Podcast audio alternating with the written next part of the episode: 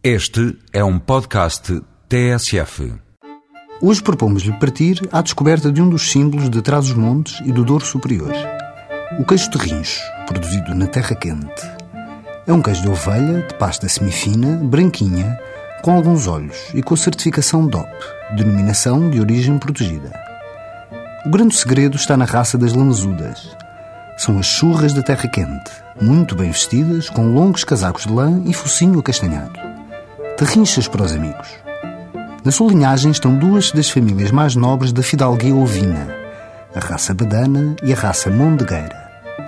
As terrinchas passam a vida em montes e vales, alheias a qualquer confusão ou desassossego que perturba a sua árdua labuta, pastar o dia todo. À noite são recolhidas nas cancelas e adormecem a contar ovelhinhas a saltar nos lameiros.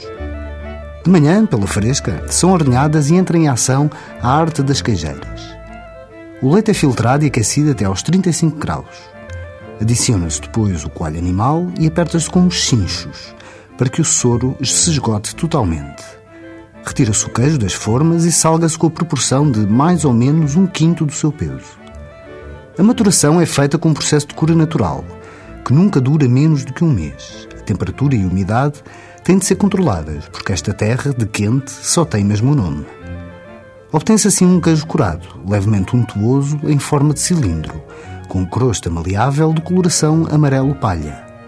Depois de todas estas especificidades, o sabor característico, suave, limpo, ideal como entrada, merenda ou sobremesa.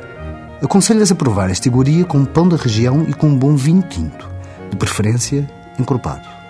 Até para a semana, com mais produtos e sabores tradicionais.